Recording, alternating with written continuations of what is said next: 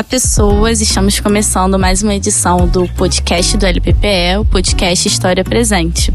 E hoje a gente está com a presença da Adriele Ribas, que é historiadora e educadora do Museu da Maré. Oi, Adriele. Oi, gente. E com a Emanuele Torres, que é bolsista aqui do laboratório também. Oi, Manu. Oi, tudo bom? Então, é, o podcast ele vai falar um pouco sobre história pública mais uma vez e pensando sobre o Museu da Maré, porque a Adriele ela é educadora do museu. E aí a gente quer saber um pouco como surgiu o Museu da Maré, como é que é a história, um pouco de lá. É, o Museu da Maré surgiu, em, ele foi inaugurado em 2006, né? Mas ele é a culminância de diversos outros projetos do CEASME, que é o Centro de Estudos e Ações Solidárias da Maré, que nasceu em 1997. É, nessa ONG tinha alguns projetos de história oral e de memória, e que é o Rede de Memória, que organizava objetos e fotografias de moradores, além de entrevistas de história oral, e o arquivo Dona Rosina Vieira, que é, organizava e alocava esse acervo. É a Dona Rosina Vieira, que é uma das primeiras moradoras do Morro do Timbal, não é a primeira moradora da Maré, mas é uma das primeiras moradoras, que veio do interior de Minas e ela foi a grande homenageada para é, ser o nome do arquivo. Então o arquivo ele surge em 2002 e surge antes do Museu da Maré. É, desse de, desses diversos trabalhos, né, surgiu as exposições itinerantes, que são as exposições que contam a história da ocupação da favela da Maré, desde os pescadores, que são os primeiros a ocupar a região, até a construção da Avenida Brasil, a vinda dos imigrantes, principalmente os, os imigrantes nordestinos, é, e o aumento populacional, a forma como o protagonismo dos próprios moradores na construção da ocupação urbana da favela da Maré, né? Isso é muito retratado dentro do, do da exposição. E essa exposição ela foi para o Museu da República e essa exposição itinerante ela vai ser a ideia, o protótipo para se pensar a exposição do Museu da Maré, né? Que é a exposição de longa duração, que é Tempos da Maré. Que é dividido em 12 tempos e fala temas, né? É, tem um tempo da água, tem um tempo da migração, o um tempo da resistência, do medo e assim por diante. Então, Adriele, você falou do protótipo do Museu da Maré, que foi essa parte dessa exposição, essa exposição itinerante, na verdade, que foi para o Museu da República. Quem tinha feito a organização desse acervo e tudo mais for, foram os próprios historiadores e profissionais do Museu da Maré, que hoje estão no Museu da Maré? Em parte sim, como também parte da equipe do SEASME, que tem gente que permaneceu no SEASME, tem gente que já foi embora. Então, são educadores, pessoas que estudavam história, fizeram pesquisa, fizeram estágio no Rede de Memória. Provavelmente você conhece alguns, entre eles está Humberto, né? Uhum. Ele, fe, ele chegou a fazer estágio lá e, e nesse período é, esse material coletado é, produziu coisas e entre essas coisas está a exposição itinerante. Uma pergunta para ambas é sobre a ligação do, do SEASME com o Museu da Maré. É, a Manu, que é estagiária do laboratório, mas também trabalha lá no, no pré-vestibular e queria saber como é que funciona ali o espaço. É, então, é, o SESME é essa ONG que eu havia comentado, que nasceu em 97, e o Museu da Maré ele é um dos projetos que fazem parte do SEASME, assim como o pré-vestibular, que é o primeiro projeto, né? Ele, ele, o SEASME ele nasce com esse objetivo de dar acesso ao ensino superior gratuito, de qualidade, é, e nos anos 90, com esse movimento dos pré-vestibulares populares, ele se insere tentando colocar esses moradores da favela é, dentro do, do espaço da instituição de ensino superior pública. E aí tem, é, existe também o Rede de Memória, que era um projeto, o Jornal Cidadão, que é um jornal comunitário do SEASME, é, o Eco Rede, que trabalha com é, meio ambiente e educação ambiental, e o preparatório, que é para jovens que estão para entrar no ensino médio, né? Que é ensino fundamental. Eu acho interessante essa questão do, do SEASME no, no sentido de educação popular, né? Que reflete muito, acho que, no projeto político-pedagógico do próprio museu, né? É, eu percebo uma, uma forma muito similar do trabalho da educação emancipatória, da educação libertária e popular, né? De tentar reconstruir é, um método e a própria, o próprio entendimento de educação, né? Percebo isso muito tanto no SEASM, e aí você vê que realmente uma, uma instituição é totalmente atrelada à outra, né? Nos andam muito em paralelo. Isso é o mais legal, inclusive. É, sim, o, o, o Museu da Maré, ele tem uma, um, uma aproximação muito grande com a, a ideia da educação popular, mas também principalmente com a museologia social, que tem é, nos seus alicerces também uma influência do Paulo Freire, né, que que vem de, dos anos 70, né, com a, com a mesa de Santiago do Chile. Então, é, essa influência de uma nova museologia, de um museu em que as pessoas se identificam, que se vejam, que tem uma função social, uma responsabilidade social, está muito atrelado à trajetória do Museu da Maré também, que está de acordo com os princípios do SEASM.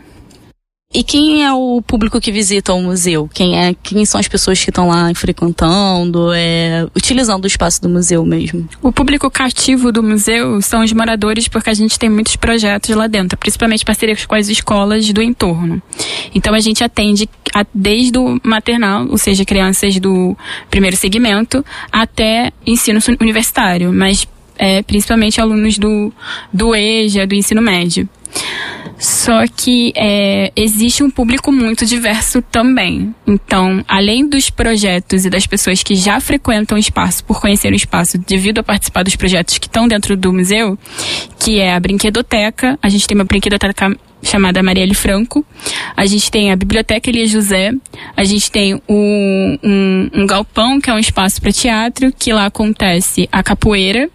E acontece uma parceria com o grupo de teatro Maremoto, que é Teatro do Oprimido, e do Entre Lugares, que é um outro grupo de teatro que também atua lá. Que são todos da Maré. São pessoas que são da Maré e, e moradores.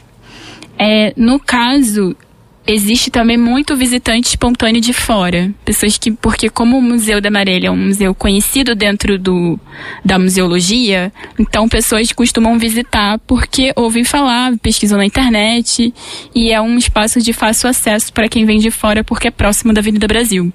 Então a gente já teve grupos, por exemplo, de chineses que entraram e um ônibus lotado com 50 chineses visitando o Museu da Maré.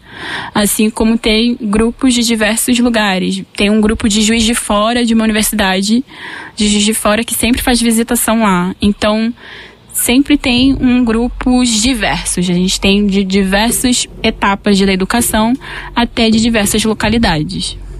É, os próprios professores de. Os professores de disciplinas ligadas à museologia, dentro da, da própria graduação de História. Eu acho que em outras universidades e outros, e outras graduações, outros cursos, eles sempre levantam a pauta do Museu da Maré, né? Eu acho que o, o diferencial é, é por ser uma nova museologia, e aí voltando ao que a gente estava conversando sobre ter uma ligação direta com o processo educativo, né? Por se constituir enquanto espaço educativo, porque muitas vezes as pessoas não têm a dimensão que um museu é um espaço educativo, por mais que ele seja informativo, né? Mas ele também é formativo. E às vezes a gente fica muito no campo da informação, mas não da formação por si só. E hoje a gente tem muito museu e centro cultural que é mais informativo do que formativo, né? Sim, porque todo museu ele vai comunicar, mas também ele vai ter um, o seu papel e a sua função educativa, né? E o Museu da Maré, ele coloca na sua Constituição também um papel educativo, não só comunicativo. E aí isso tem uma relação com o protagonismo que a gente gosta e a gente pensa muito do próprio morador da maré em se ver, em, em se identificar com o espaço, em é, narrar a sua própria história, porque às vezes, por exemplo, a gente recebe visitas e o próprio visitante media para você. Ele nunca foi no Museu da Maré, mas ele media para você. Então, é, ele se identifica lá. E às vezes ele nem precisa ser do Rio de Janeiro, ele pode ser do interior do Brasil e ele ter uma identificação. Porque é o cotidiano das pessoas que está narrado ali dentro. Então, é, essa importância de contar a sua própria história e de ter o direito à memória e, e isso fazer parte de uma formação também, porque quando você se coloca como consciência histórica, isso também é uma formação daquela pessoa. Então, a gente é, identifica esse espaço como um espaço educativo, não só pelas outras atividades que a gente tem, mas também pela própria exposição de longa duração. Sim, é legal isso que você falou do, do protagonismo, e aí me chamou bastante atenção é, essa coisa do cotidiano, né? O Museu da Maré é um espaço que realmente dialoga muito com o cotidiano e com os costumes. E aí até o papel da história, né? De se fazer pensar os costumes como parte de uma construção da narrativa histórica. Na maioria das vezes a gente pensa numa história política e sempre pensa no sentido hegemônico, né? A gente estuda os governos, estuda sempre questões ligadas a, a, a uma classe dominante. E aí, na verdade, o que está correndo no fluxo da história é o cotidiano dos populares, das massas, né? Das pessoas, dos favelados, das pessoas que. dos educadores, de qualquer pessoa que não esteja dentro desse círculo de, de hegemonia, desse círculo de dominação. Na verdade, você está num outro lugar. E é muito importante ressaltar essa questão do cotidiano. E acho que é por isso também que as pessoas se identificam muito com o Museu da Maré. Todo mundo que vai, nunca ouvi ninguém é, não sentindo esse, esse laço, né, com o museu. É muito legal isso. É, acredito também que exista um, um, outro lado também que é sobre quem conta a história, não é? Porque quando a gente fala da importância do Museu da Maré, a gente não quer negar a importância do Museu Histórico Nacional nem do Museu da República. A gente quer dizer que existem outras histórias e que as pessoas podem contar as suas próprias histórias. E isso é, é importante, é uma coisa até que a Chimamanda Adichie fala, né, do perigo da história única. Então, isso é o que a gente tem em mente, não é dizer que a nossa é a única história, a história é mais importante, mas dizer que ela também está ali ela precisa ser contada e que existe um perigo muito grande quando ela não é contada e um perigo maior ainda quando ela é contada por outras pessoas. Porque isso estigmatiza o outro, isso anula, omite, silencia a história do outro. Então, o Museu da Maré, ele tá ali para tirar o estigma da história do favelado porque é uma potência. Ali é um espaço de criação, ali é um espaço de convivência, é um espaço de, de, de, de, cultura, de memória, e não só do estigma que é contado pela história oficial, pela grande mídia sobre as pessoas que vivem ali tem a ver também com a representação de onde está o Museu da Maré, né? Que ele fica dentro da maré mesmo. Você contar a história daquelas pessoas dentro do espaço onde elas vivem. Porque quando eu te perguntei sobre o público que vai lá, no sentido que ele não está naquele roteiro tradicional dos museus do Rio de Janeiro, né? Mas mesmo assim consegue um público diferenciado, diverso lá. E isso é interessante, por ele estar dentro da maré e mesmo assim tá tendo acesso das outras pessoas, né? E como isso que você falou agora, Camille, rompe com essa falácia da hegemonia, né? De acreditar que um museu que está no, no circuito cultural, centro do Rio, zona sul do Rio, vai ser visitado e um museu que não está nesse círculo, ele não vai ser visitado. Quando do contrário, né? A, a grande massa da população não está nesse círculo cultural. Na verdade, está tá muito mais próximo ao Museu da Maré, né, sem pensar em população carioca do que perto do, do Museu do, da República, por exemplo, no Catete. Né, que é um, um acesso muito mais complicado para quem vem da Zona Norte e de outros espaços do Rio de Janeiro. E aí é legal também pensar que o Museu da Maré é uma história de cotidiano, é uma história local, mas que ele dialoga profundamente com a história contemporânea do Brasil. Sim, sim, é muito importante falar isso sim, porque fica parecendo que é uma história deslocada do resto da história do Rio de Janeiro, quando na verdade fala da história da Baía da Guanabara, fala da construção da Vinda Brasil, que liga um importante ponto no Rio de Janeiro, está ligado com a construção da linha amarela, está ligado com grandes políticas públicas de habitação popular do Rio de Janeiro, principalmente no período da ditadura militar. Então tem relação muito grande com a construção da cidade e com as remoções e a história das favelas de outras regiões do Rio de Janeiro, como da Zona Sul. Então é falar do ponto de vista do favelado e é falar do ponto de vista de um local do Rio de Janeiro que não está tão outsider, que não tá tão do lado de fora do resto da cidade. Ele faz parte da cidade e da história da cidade. E isso é importante também ressaltar. É interessante, acho que algumas coisas que o museu levanta, porque por ser, acho que ele é o primeiro museu de favela não é isso? Não, não, ele não é o primeiro museu de favela, mas ele é o primeiro museu de favela construído pelos próprios moradores da favela. Então, ele tem um, uma construção e uma iniciativa por todas as pessoas que já moraram na Maré ou moram na Maré. Então, não é uma, uma iniciativa do Estado, não é uma iniciativa de alguém externo da favela. Esse é o pioneirismo do Museu da Maré, mas ele não é o primeiro museu de favela. Já tem o Museu da Fiocruz, né, antes ali no... Sim, mas o Museu da Fiocruz não é considerado necessariamente um museu de favela.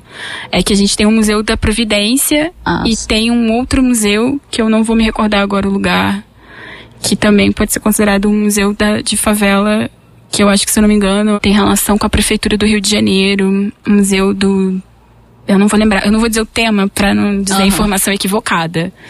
Mas é, eu tenho com certeza absoluta de que o Museu da Maré não é o primeiro museu de favela. Ele é o primeiro museu de favela criado pelos próprios moradores. Autogestionado. E, e eu percebo ele muito como referencial dentro desse, desse universo da museologia social, né? Vejo muitas pessoas que se baseiam nisso para pensar espaços não formais de educação e aí pensar até a construção de outros museus. Hoje a gente existe uma luta das pessoas que moravam na Vila Autódromo e ainda moram assim no que restou da Vila Autódromo pós remoção, né, para os mega eventos aí de Copa, Olimpíada e tudo mais. E a galera que tá construindo, tá nessa labuta para construir o Museu das Emoções, eu acho que faz uma um, tem um grande referencial do, do Museu da Maré, sim, né? Sim, sim. A criação do Museu da Maré, ela esteve muito próxima também e foi muito fortalecida com a criação do IBRAM, né? Em 2009. Então a gente tinha as políticas do governo é, Lula, vamos colocar aqui, do Ministério da Cultura com os pontos de cultura e os pontos de memória.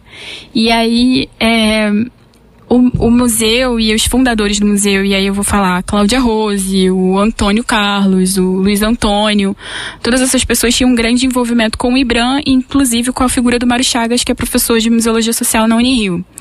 E eles foram grandes responsáveis por essa articulação em todo o Brasil para o surgimento de pontos de memória e pontos de cultura assim como outras pessoas, é claro, não eles exclusivamente. Mas eles estiveram envolvidos nisso. Já vieram pessoas da África do Sul, do México, para poder ter referência como um espaço de museologia social, um espaço de, de museu popular. Tem, vezes, tem gente que vem de, de favelas do Rio Grande do Sul, tem gente que vem de outras regiões, né?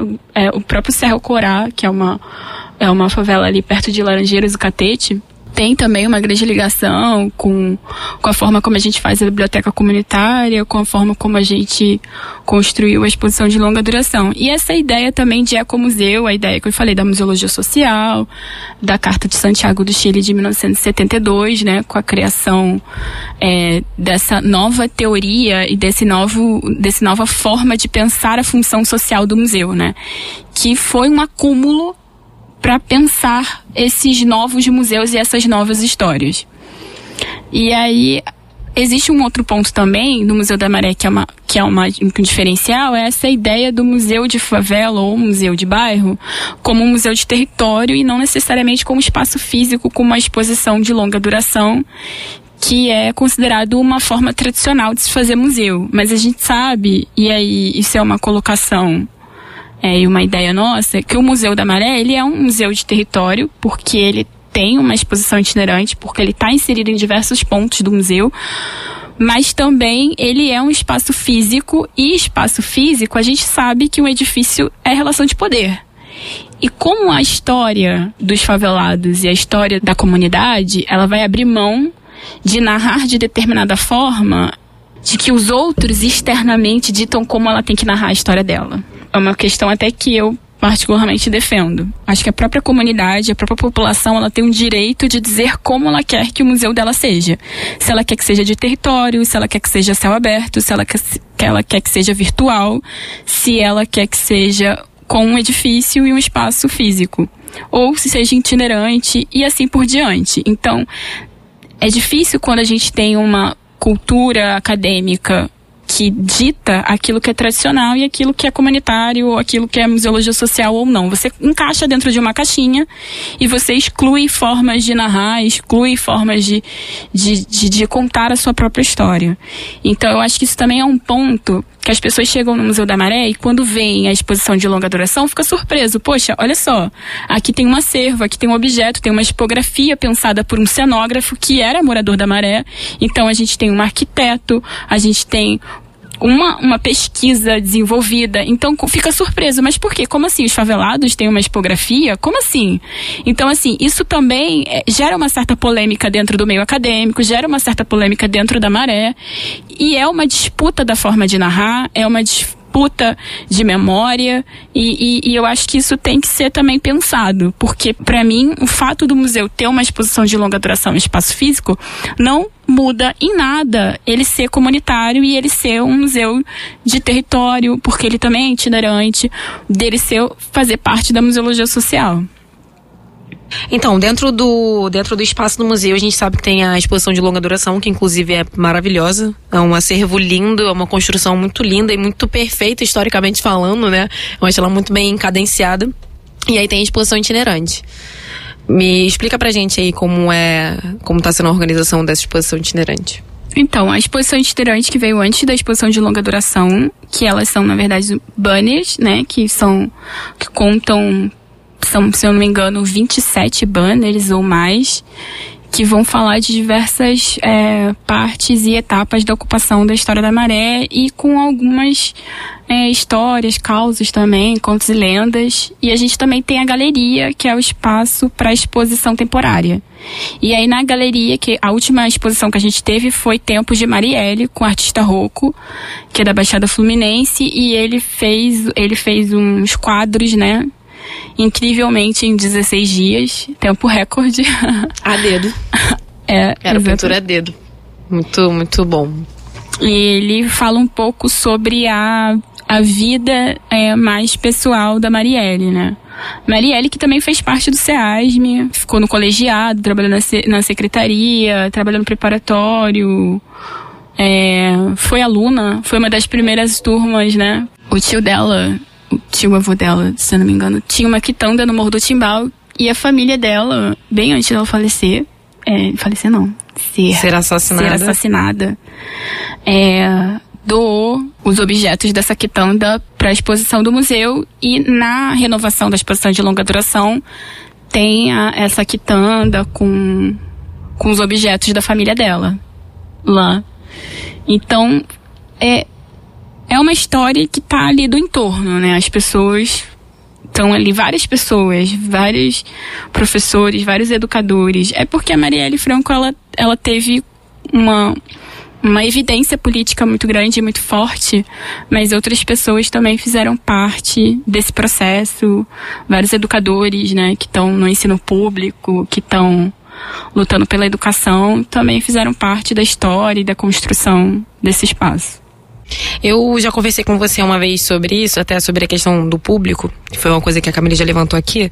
E aí nessa conversa você me, me esclareceu que grande parte dos alunos, né, e a gente pensando agora na, nessa visitação escolar, grande parte dos alunos que vão são alunos da região. E aí poucos alunos de outras regiões acabam indo pro para um museu, e aí devido a uma criminalização também da região e tudo mais, é, o tipo de informação que se passa da região na mídia, né, é só vinculado à operação policial, à incursão e coisas do tipo, e aí afasta é, uma gama de, de educandos que poderia estar tá indo e estar tá discutindo história contemporânea do Brasil, do Rio de Janeiro, que é algo que é extremamente importante para a gente entender o cenário político do Rio atual, né? E aí eu queria que você falasse um pouco disso, como que como que está sendo para na verdade tentar é, expandir essa essa visitação. Então, existem algumas questões que a gente pode falar sobre esse tema, né? A primeira dela é que o Museu da Maré ele não vai conseguir abranger todo o território da Maré. São 16 comunidades, então é muito difícil. Então a gente está ali naquela, naquela região mais de fato do entorno do Museu da Maré, até porque a gente sabe que o território ele é dividido por relações de poder, né? É, então a gente tem um, uma região que a própria população não pode atravessar porque é perigoso. né? Porque a gente Uhum. sabe que tem uma divisão, Claro. né? é, do, do tráfico, vamos dizer claramente. Então, o território que qual a gente faz parte, a gente faz, a gente é, atende aquele entorno ali.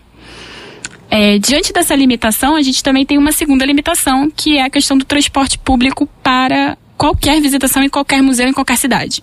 Então, a gente está falando de uma limitação das- da- da- do próprio poder público em oferecer transporte para os estudantes e qualidade para os professores levarem os seus alunos para os museus, em qualquer espaço da cidade. E qualquer é, museu de escola pública ou qualquer museu.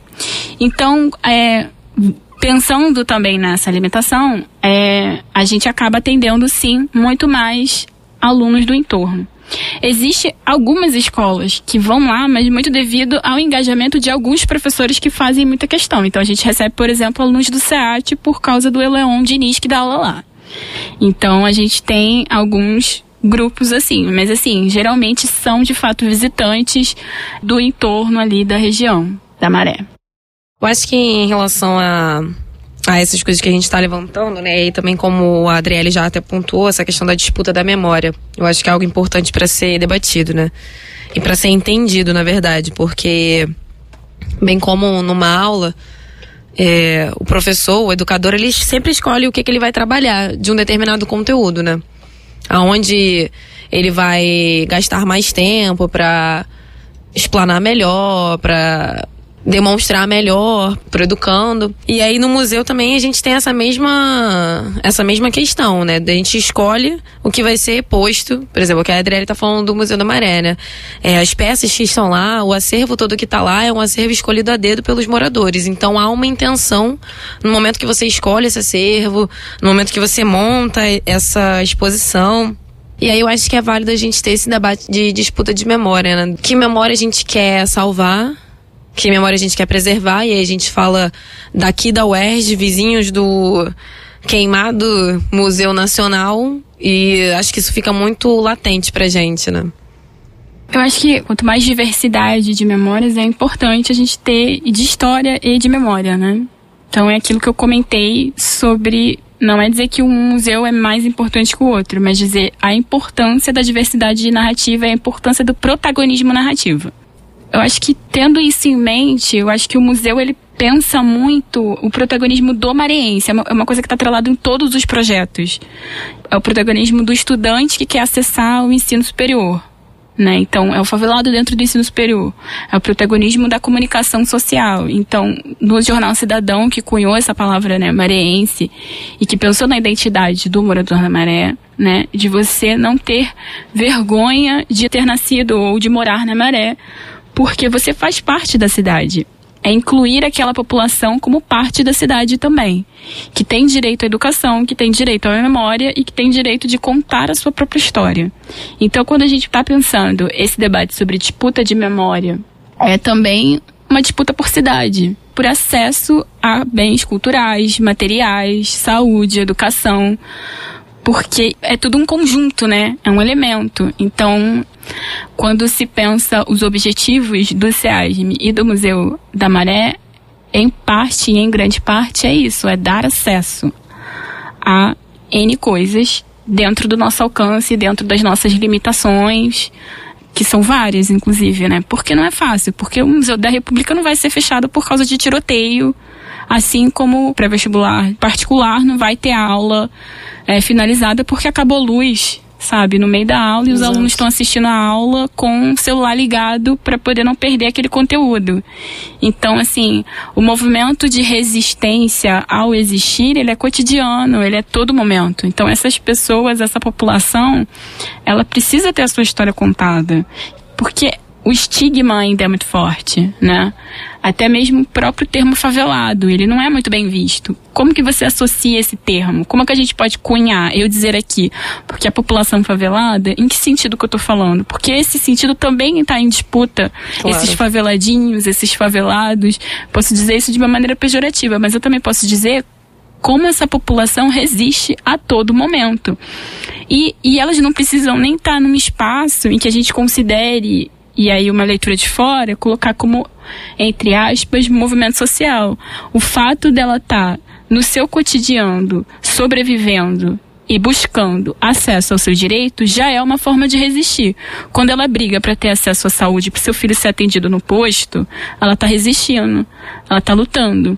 Então, quando ela briga para ter acesso ao ensino superior, em que ela coloca os filhos dela e eu tô falando no feminino, né? Porque a gente sempre tem essa figura Sim, as das mulheres mães chefes. e das mulheres chefes de família que estão colocando seus filhos em diversos cursos, N cursos Sim. de graça, para poder tentar fazer o seu filho ficar o máximo ocupado para ele não ser estigmatizado, né?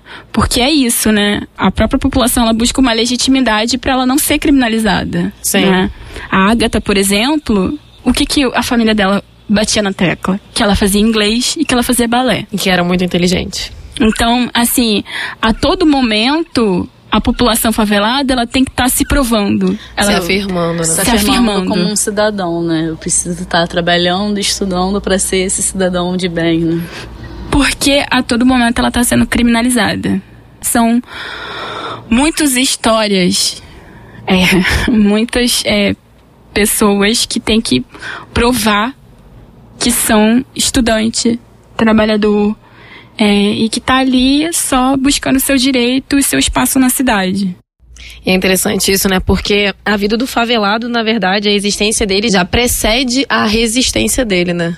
Porque quando você passa a se entender dessa forma, e antes de você se entender, você já percebe que você tem uma sociedade que te põe pra trás. Né? Desde o momento que você tem que sair de sua casa e tá tendo alguma operação, ou às vezes não tá tendo operação, mas você vai pegar duas horas de trânsito, você tem um transporte totalmente precarizado.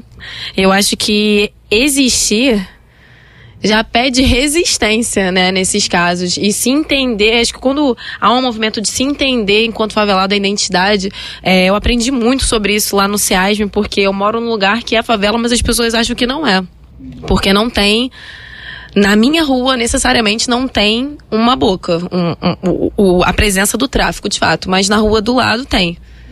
E aí as pessoas não se identificavam e eu cresci sem essa identificação. E no SEASM eu comecei a perceber isso. Eu falava, eu pensava, né, na verdade, caramba, isso acontece. Eu já passei por isso, tipo, isso aconteceu, isso aconteceu há 10 anos atrás, isso aconteceu assim, assado e tal, mas e agora? Por que, que as pessoas não se reconhecem? Porque, na verdade, quando a gente. É até uma questão da linguística mesmo, né? A, a semântica da palavra favelado se tornou muito negativa. Então, você tá falando de favelado, você tá falando da galera que vai pro Leme no domingo e faz farofada na praia. Você pensa assim, você pensa nessas pessoas. Você não pensa que, na verdade, favelado é 60% do Rio de Janeiro.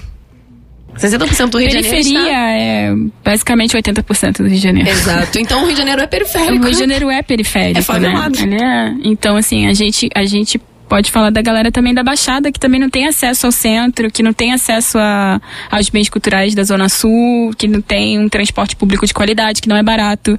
Então, assim, a cidade do Rio de Janeiro não é uma cidade democrática, né? A gente Sim. sempre fala que a cidade do Rio de Janeiro é uma cidade partida, e é uma verdade. Por mais que a favela conviva dentro do espaço do centro da Zona Sul, a gente tem a noção de que ela é uma cidade de difícil acesso nos seus bens culturais, nos seus espaços educativos. Então, assim, é como eu comentei, é uma disputa não só de memória, mas uma disputa de cidade. Sim.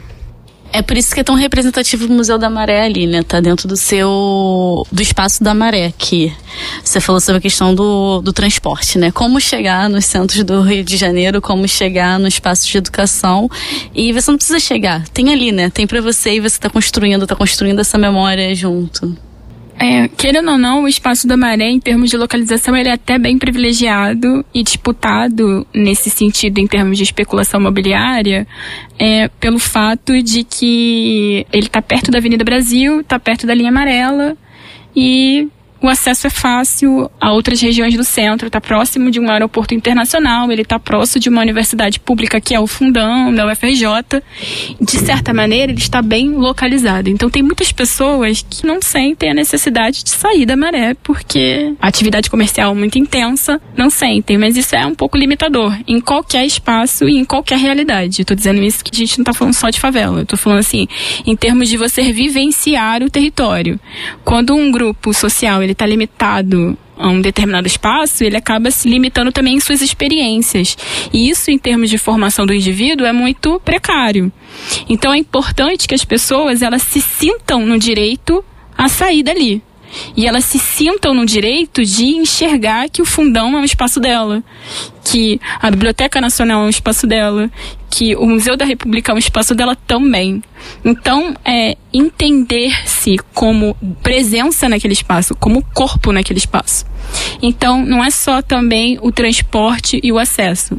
E aí, quando eu falei transporte e acesso, eu falei da cidade como um todo, incluindo também a galera da Zona Norte, a galera da Zona Oeste, a galera da Baixada, o Rio de Janeiro como uma cidade partida.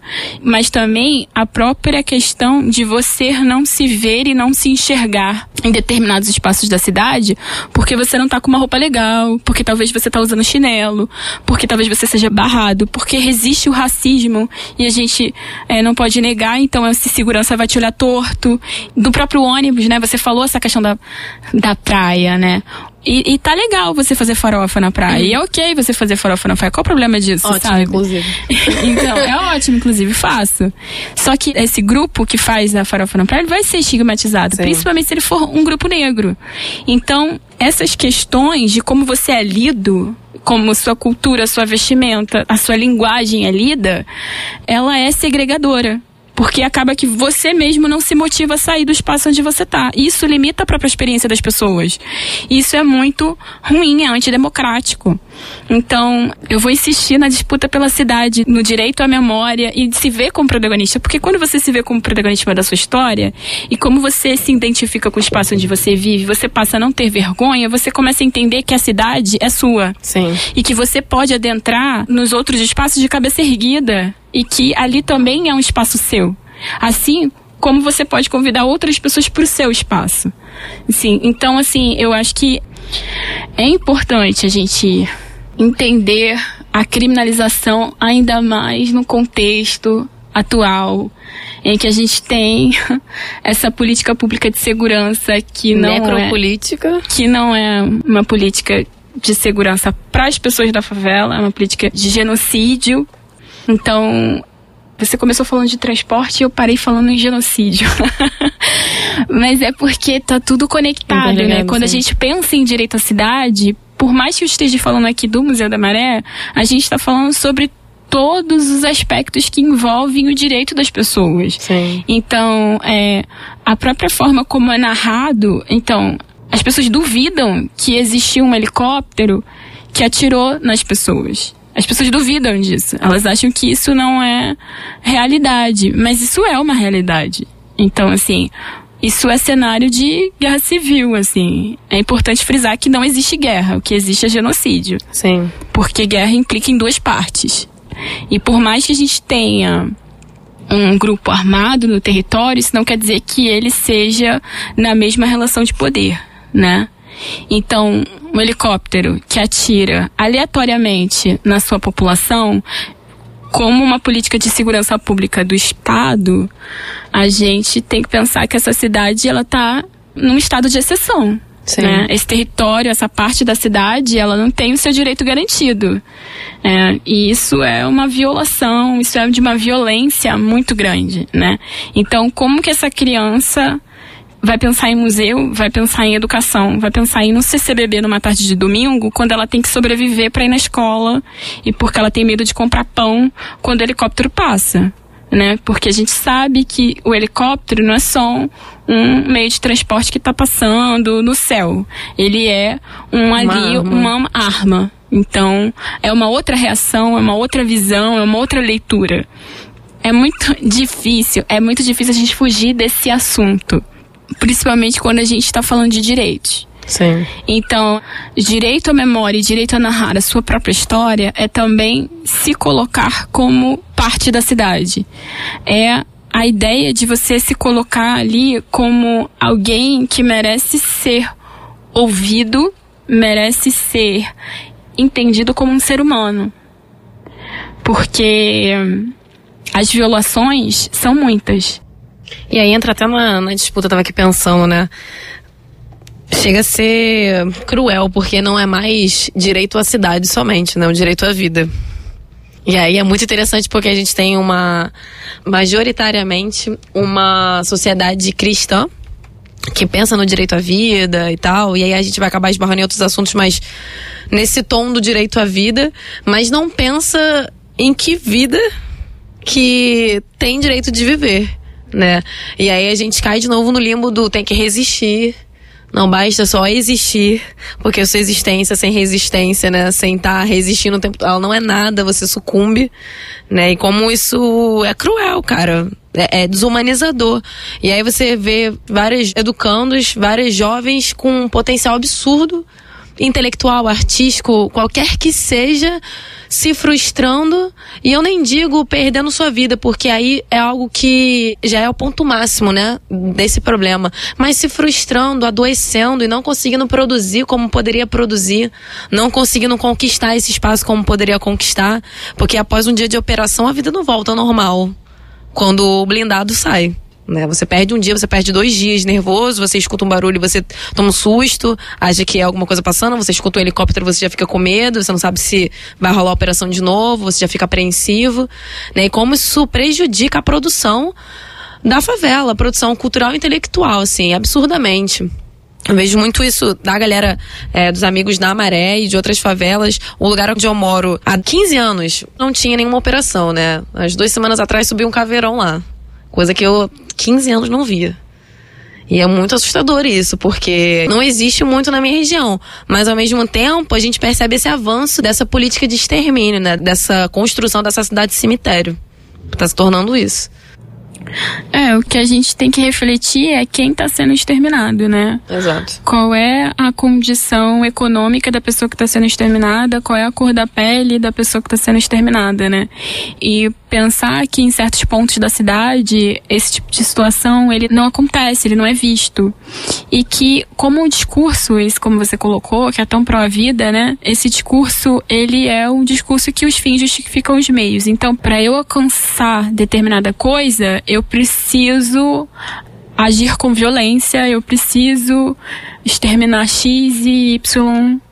E isso é o custo para acabar com o tráfico, ou acabar com as drogas, ou acabar com a violência, ou acabar com o assalto, ou seja qual, seja qual for a, a justificativa que essas pessoas usam. Mas é, existem outras formas de pensar a segurança pública e existem outras formas de se pensar a cidade, né? Sim. Então, isso que você está falando sobre o direito à vida, de fato, ele é extremamente importante. E tem que ser colocado em pauta, né? Quando a gente pensa direitos, né? Sim. Direitos como um todo. E aí, é, parece que uma coisa, eu não sei, porque a gente está conversando e parece que não se relaciona, mas se relaciona, né? Quando a gente pensa Museu da Maré, a gente pensa memória, a gente pensa história e educação, e a gente está pensando direito à cidade, a gente está falando da história da ocupação de um território que é negado enquanto cidade. E aí é importante a gente falar sobre todos esses pontos, sobre o transporte público, sobre a saúde, sobre a segurança pública, sobre o saneamento básico. Tudo isso são formas de direitos humanos, são formas de direito à vida. Então, é, não tem como a gente escapar e a gente não falar sobre isso, né? Porque tá tudo atrelado, tá tudo relacionado. Então, a experiência da população do Rio de Janeiro, que a gente colocou aqui como, em sua maioria, periférica e se não periférica favelada, é, ela tem que ser uma experiência de maior qualidade. Ela tem que ser uma experiência de direitos. E isso em qualquer ponto da cidade. Que isso não fique restringido a apenas uma parte da população. E o que a gente vê não é a democratização do acesso a espaços coletivos e públicos e de qualidade, seja em qual âmbito do direito for. Mas o que a gente vê é cada vez mais uma maior criminalização, uma maior restrição, uma maior segregação, uma maior truculência, um maior racismo. E isso não é velado, isso é aberto. Isso é dito, você não tem o direito de estar aqui. Então, é, esses movimentos, e aí não só do Museu da Maré, como outros movimentos de diversos outros espaços da cidade por memória, seja do, da Vila Autódromo, seja do Cerro Corá, é, seja do Morro da Providência, sejam outros espaços de memória, até mesmo em Caxias tem um espaço de memória, um museu muito importante. Então, outros espaços de memória que falem sobre essa história não oficial, ela é, em grande medida, também uma forma de dizer nós temos espaço na cidade, nós temos direito à cidade. E isso é, é importante de ser dito. Eu acho ótimo isso que você falou, porque pode parecer mesmo que as coisas ficam meio avulsas, mas na realidade, né, pensar num espaço como o Museu da Maré e espaços de preservação de memória, né, como os museus localizados em periferias, em favelas, eu acho que é necessariamente pensar em toda essa conjuntura social que a gente foi posto, né? Tudo isso, todo esse projeto que foi criado de, de sociedade urbana e de sociedade como um todo, né, no, no Brasil que vai afastando a gente dessa história, dessa realidade, porque o Museu do Amarelo ele fala, ele é a história e é uma história que dialoga com a história do presente. Ele não não tá ali simplesmente estático no passado, né? Aquela história aconteceu e, e foi. Não. E na verdade a gente tenta o tempo todo demonstrar que a história é dinâmica. Aconteceu lá atrás, mas está presente, está vivo ainda. Há uma continuação disso, há uma remodelação disso, mas com uma continuação de certas, certos costumes, certas práticas, de uma cultura, principalmente levando essa questão de uma cultura racista que a gente tem muito forte onde toda uma política pública, é, pensamento de construção de planejamento urbano, tudo que envolve urbanismo, urbanização no Brasil é pensado através desse viés racista, né? Tanto que a gente tem essa cidade partida, como você falou, mas que você tem a Zona Sul, a presença de uma favela, mas o negro que mora na Zona Sul, ele não vai morar na Vieira Solta, ele vai morar numa favela, provavelmente. Né? Quando a gente pensa nesse recorte majoritário da população, é ali que a gente encontra essas pessoas. Né? Quando não, em espaços bem mais afastados, em favelas mais afastadas, na própria Baixada, em favelas na Baixada, aí você vai vendo várias segregações sociais dentro da própria periferia, né? O que é algo é muito, muito complexo de se pensar e a gente vê como que essa esse aprofundamento das divisões sociais, das divisões de classe estão cada vez mais mais profundas e é, é muito assustador isso. A periferia da periferia da periferia, isso tá cada vez mais latente e algumas pessoas acho que não, não perceberam isso ainda, né? encerrar o podcast de hoje, agradecer a presença da Adriele, que falou um pouquinho, né, sobre a história do museu, sobre essa construção do da, da, sociedade ali em torno do museu. Agradecer a Manu também, que é a estagiária do laboratório, teve aqui pela primeira vez com a gente, mas vai estar presente nos próximos também, né, Manu? Tamo aí, com certeza. É, agradecer o Audiolab também pela tá gravando aqui pra gente, editando, sempre apoiando e convidar todo mundo para dar uma olhada no site do LPPE, que é lppe.ifch.erg.br. A gente está também nas redes sociais, no Instagram e no Facebook. E é isso, fechando mais um podcast. É, agradeço vocês ao convite, né, ao espaço de poder falar um pouco aqui sobre a história do Museu da Maré, do SEASME e sobre o direito à cidade e também dizer que a gente está em todas as redes sociais. O Museu da Maré tem uma página no Facebook, ele tem Twitter e tem Instagram. Então é só vocês procurarem lá Museu da Maré que vocês vão achar. No Twitter é Museu Maré, tá? E o SEASME também tá nas redes, então procura no Instagram, no Facebook, Twitter eu não, não tenho certeza se o CEASME tem, mas no Instagram e no Facebook tá com certeza, é só acompanhar e ver as atividades e chegar mais no Museu da Maré, vamos ocupar mais esse espaço da cidade que é muito importante, levar alunos, visitar, cada vez mais estar presente. É, quais são os horários de visitação do museu? A gente está aberto de terça a sexta, geralmente à tarde, mas se tiver algum outro horário é só agendar. Liga para o museu ou entre em contato com o e-mail contato arroba Museu da Maré. Então é isso, gente. Fechando o podcast e deem uma olhada nas redes sociais que a gente indicou aqui, que lá a gente com certeza vai estar falando um pouquinho mais.